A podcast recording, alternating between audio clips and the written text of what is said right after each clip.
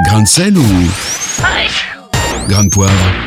Aujourd'hui, dans notre chronique Grain de sel, grain de poivre, on retrouve Ludwine Schmitz. Bonjour Ludwine. Bonjour à tous. Eh bien, on va parler aujourd'hui de la meilleure arme de dissuasion d'Israël. Ce n'est pas le dôme de fer, ce système de protection anti-roquettes, ni Tsahal, l'armée israélienne, ni même le Mossad, la fameuse agence de renseignement israélienne. La meilleure arme de dissuasion d'Israël, c'est le centre médical Hadassah de Jérusalem. Intéressant Ludwine, mais quelle est l'histoire de ce centre médical? Eh bien, à l'origine, l'hôpital Adassa fut fondé sur le mont Scopus en 1939 par un groupe euh, du même nom de, sionistes américaines. Un second hôpital fut bâti en 1961 à Inkerem, à l'ouest de Jérusalem. Adassa, c'est en fait le prénom juif de l'héroïne connue sous le nom persan d'Esther. Celle-ci devint reine en épousant le roi de Perse et sauva les Hébreux pendant l'exil babylonien. Pour les Juifs, Esther représente la protection divine elle empêche la destruction du peuple juif et assure la paix. Et l'hôpital est-il à la hauteur de son nom, Ludwine alors oui, car à Adassa, hommes et femmes unissent leurs efforts pour guérir et sauver. Il n'y a plus ni Israéliens, ni Palestiniens, ni Juifs, ni musulmans, ni Arabes, ni Druzes, ni Gazaouis. Citons par exemple les 167 enfants palestiniens atteints de cardiopathie congénitale et opérés gratuitement de 2005 à 2009. C'est une des nombreuses actions qui rendent le centre médical si précieux.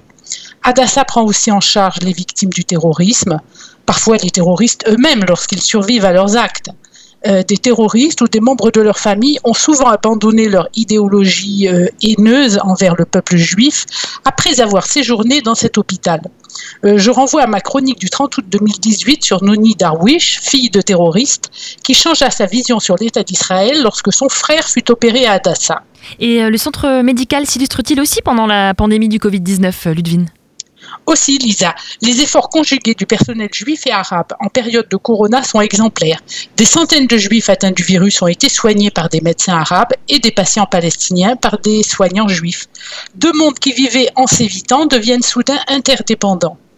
L'ennemi commun, le Covid-19, réussit à faire monter l'estime mutuelle entre communautés différentes.